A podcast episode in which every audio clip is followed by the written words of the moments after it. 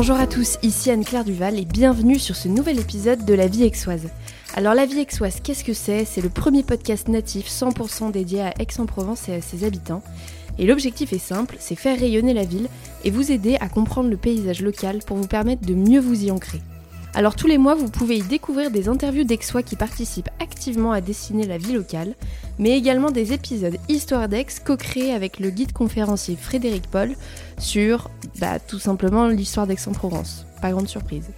Et l'objectif de ces épisodes Histoire d'Aix, ce n'est certainement pas de vous bassiner avec des kilomètres de dates, mais bien de vous donner des billes pour vous permettre de mieux connaître l'histoire de la ville, afin que vous puissiez à votre tour la transmettre à vos proches et pourquoi pas approfondir vos connaissances lors d'une des visites de Frédéric.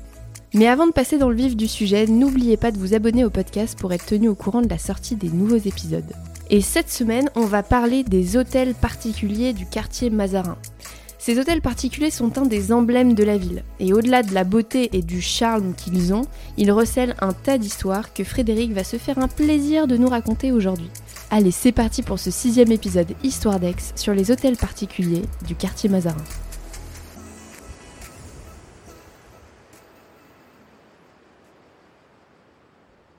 Salut Frédéric Bonjour Anne-Claire eh bien, écoute, aujourd'hui on va parler des hôtels particuliers du quartier Mazarin. Alors pourquoi ceux du quartier Mazarin? Bah parce qu'on a déjà parlé de ceux du cours Mirabeau dans l'épisode du cours Mirabeau. Vrai. Vaguement. Oui, oui. Mais là, le, quartier Mazarin, c'est quand même le quartier des hôtels particuliers aixois. Oui, c'est là qu'il y a c'est le quartier qui en compte le plus. Le plus au mètre carré, ça c'est clair. Il n'y a que ça quasiment. Mhm. Est-ce que tu pourrais déjà, euh, pour les personnes qui bizarrement ne sauraient pas à quoi ressemble ce quartier Mazarin, est-ce que tu pourrais faire quand même une brève description de l'endroit? Où est-ce que c'est dans Aix? À quoi ça correspond? Alors, le centre-ville euh, d'Aix-en-Provence, le centre historique, euh, c'est neuf agrandissements. Le neuvième agrandissement au XVIIe siècle, c'est euh, la création au sud d'un quartier et d'un cours, le cours Mirabeau qui coupe la ville en deux, et au sud le quartier Mazarin qui va agrandir d'un tiers la ville existante. Et c'est un quartier où l'on ne va pas vendre des bâtiments, mais on va vendre des parcelles de terrain. Euh, c'est un lotissement euh, avant l'heure. Je dirais même un lotissement de luxe, puisque Michel Mazarin, l'archevêque d'Aix-en-Provence, qui décide la création de ce quartier, va vendre les terrains tellement chers qu'il n'y a que des personnes assez aisées qui peuvent euh, acheter les terrains. Et donc, il fait faire ce quartier, il fait dessiner le quartier par Jean Lombard, qui est l'architecte de la ville à l'époque. Jean Lombard qui a vécu à La Valette, la capitale maltaise, qui a un plan carré et qui va reprendre ce plan dans le quartier Mazarin avec ses rues droites qui se croisent à angle droit. Quand on regarde le quartier Mazarin, c'est très rectangulaire, très orthonormé, on dirait. Euh, c'est euh, quadrillé, quoi. Et euh, ça se voit très bien sur une vue aérienne. Très clair. Et, euh, et pour, pourquoi en fait d'ailleurs ce, ce, côté quadrillé du, du, quartier Mazarin? Parce que déjà pour, pour parce que c'est la mode euh, de l'époque. Des villes comme euh, Rochefort, des villes comme euh, plus tard Turin en Italie ou en Amérique du Sud. On a Mexico, Cusco qui sont des villes quadrillées. C'est un plan facile à mettre en place. Euh, on fait des rues droites et puis après on construit euh, dans des parcelles. Puis surtout, quand on vend des parcelles de terrain, c'est tellement plus facile. Largeur fois longueur égale la superficie d'un rectangle. Faisons des révisions. euh, donc euh, c'est plus simple qu'avec des, des rues qui partiraient dans tous les sens. Effectivement, parce que aller vendre une parcelle rue de la Verrerie, c'est un peu moins marrant. Quoi. oui, c'est ça. c'est surtout euh, de faire la, la superficie, de calculer la superficie qui est moins marrant. Clairement. Et parmi dans ces, alors, ces hôtels particuliers, il y en a vraiment des tonnes. Il y en a des plus ou moins connus d'ailleurs. On a 143 hôtels particuliers à Aix-en-Provence. C'est la deuxième ville de France en nombre d'hôtels particuliers derrière Paris. C'est pour ça que depuis le XVIIe siècle, on l'appelle le Petit Paris. Voilà. Le surnom d'Aix-en-Provence, depuis le XVIIe siècle, c'est le Petit Paris. À ne pas confondre avec le 21e arrondissement que j'entends parfois, qui ça est une erreur. Le 21e arrondissement, c'est euh, pour euh, le Touquet, euh, si je ne me trompe pas. C'est, mais ça n'a rien à voir avec Aix-en-Provence. C'est pas un surnom que l'on a donné à Aix-en-Provence. D'accord, c'est juste quelque chose de commun dans le, dans le langage de parler du 21e arrondissement. Le vrai surnom, c'est le, le Petit, Paris, à cause des hôtels particuliers. D'accord, Voilà. très clair, hyper intéressant. Et, euh, et parmi tous ces hôtels particuliers, lesquels, toi, te marquent le plus ou t'amuses le plus? Parce que toi, ça t'amuse beaucoup aussi, toutes ces histoires. Alors, dans le quartier Mazarin, si on reste dans le quartier Mazarin, le, le plus bel hôtel particulier, euh, c'est clairement euh, l'hôtel de Caumont. J'enrage parce que j'ai pas réussi à l'acheter, ils me l'ont pris sous le nez, bref. Non, mais je me serais bien vu dans l'hôtel de Caumont. Euh, je pense qu'on s'y serait tous bien Ah, vus, oui. vraiment. Euh, bref, plus sérieusement, l'hôtel de Caumont, c'est le plus bel hôtel particulier d'Aix-en-Provence. C'est un plan euh, parisien.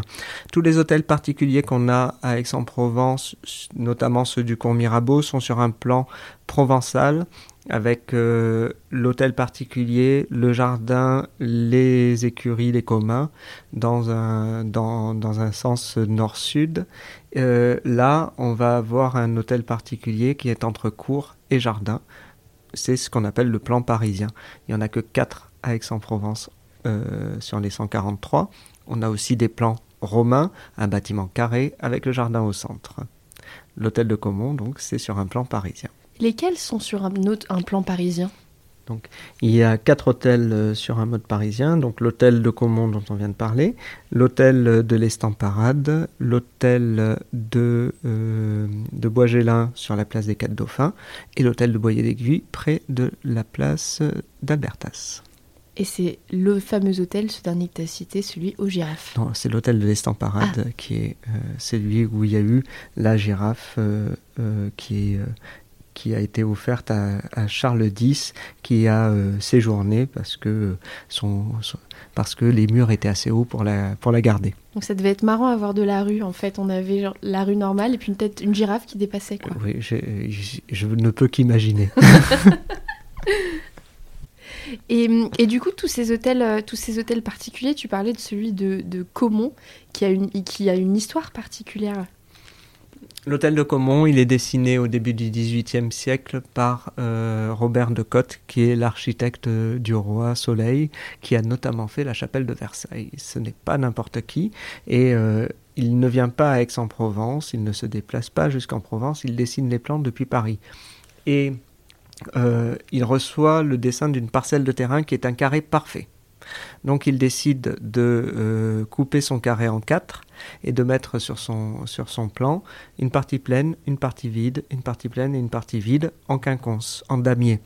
Donc on a l'hôtel particulier qui est une partie pleine, à côté de lui le jardin à la française, devant le jardin sur la rue les écuries, les communs, les habitats des domestiques, et à côté devant l'hôtel particulier la cour à carrosse. Donc on a vraiment un plein et un vide, un plein et un vide. C'est euh, et ça permet d'avoir lorsque l'on est dans la rue, contrairement aux hôtels particuliers qui ont la façade sur la rue comme sur le cours Mirabeau, on a un recul avec la façade, un espace entre la rue et la façade qui permet de regarder la façade euh, dans le détail depuis la rue. Euh, alors que quand on est sur le cours Mirabeau, si on veut voir les détails d'une d'une façade, il faut se tordre le cou, lever la tête. Là, euh, c'est une manière de dire regardez mon hôtel comme il est beau. C'est très fanfaron en fait. hein. Oui, et puis c'est de re- remettre la beauté, ou en tout cas permettre que la beauté soit admirée depuis la rue. Du coup. oui, oui, mais pourquoi? Pourquoi? Parce que euh, un hôtel particulier, c'est pas seulement une maison, c'est avant tout une démonstration de richesse et de pouvoir. On essaye de montrer sa richesse, et donc euh, tout est fait pour la mise en scène. Et c'est le cas euh, à l'hôtel, euh, l'hôtel de Caumont.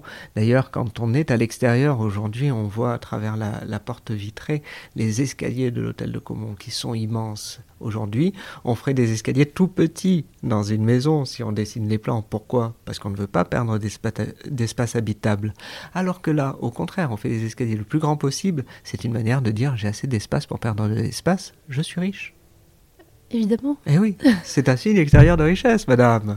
Voyons. Et euh, du coup, une question me vient. euh, Il y a l'hôtel de Caumont qui reste quand même extrêmement préservé. Bah, c'est un bâtiment historique classé Oui. aujourd'hui.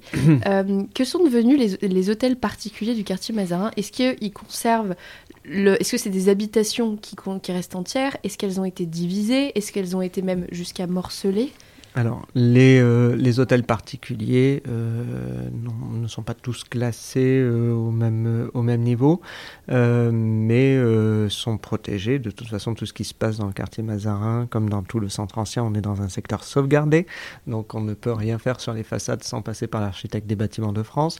Quand on est dans un bâtiment classé c'est même l'intérieur aussi.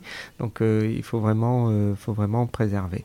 La, dans la plupart des hôtels particuliers, euh, ben, au fur et à mesure des successions, ont été divisés, coupés, transformés en appartements.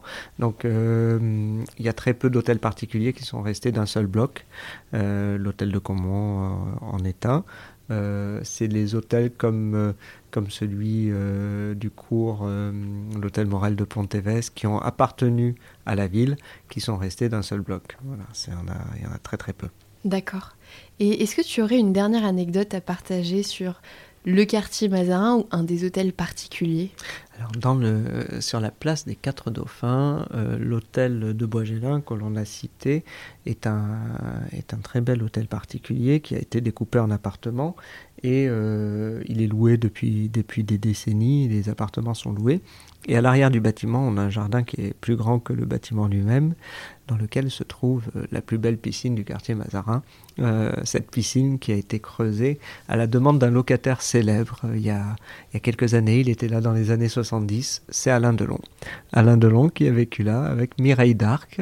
et ils ont fait creuser une piscine. L'impresario d'Alain Delon louait le premier étage, donc il avait la jouissance du rez-de-chaussée et, de l'étage. Et puis pour pas se fatiguer à faire le tour du bâtiment pour aller au café des deux garçons, il a fait creuser au bout du, jardin, dans, une, dans le mur, une petite porte pour passer par la rue Frédéric Mistral et aller jusqu'au café des deux garçons sans faire le tour du bâtiment. Voilà. On arrête là la partie historico-people. On peut revenir. Euh, non mais c'est incroyable. Il y a pas longtemps j'ai regardé le film La piscine, donc je trouve que ton anecdote est très marrante. Ça n'a pas été tourné là. non non j'imagine. Écoute Frédéric, merci beaucoup pour, euh, pour ces éclaircissements sur le quartier euh, Mazin et ses hôtels particuliers. Et puis de toute façon nos auditeurs peuvent très bien te contacter pour pourquoi pas faire une visite avec toi euh, s'ils veulent approfondir ça. Visite publique ou visite privée, je serais ravi d'être votre guide. Merci Frédéric. Merci à toi. Salut. Et c'est la fin de cet épisode. Merci d'être resté avec nous jusqu'au bout. Si ça vous a plu, n'oubliez pas de mettre 5 étoiles au podcast et un petit commentaire sur Apple Podcast. Et si Apple Podcast, Spotify ou Deezer c'est pas trop votre truc, il y a un autre moyen de m'aider. Partagez l'épisode autour de vous et parlez du podcast à votre entourage. Ça m'aide énormément à développer le podcast et à le faire connaître. Quoi qu'il en soit, merci pour votre temps. N'hésitez pas à me suivre sur Instagram pour être tenu au courant de la sortie des nouveaux épisodes. Et sur ce, je vous dis à très vite.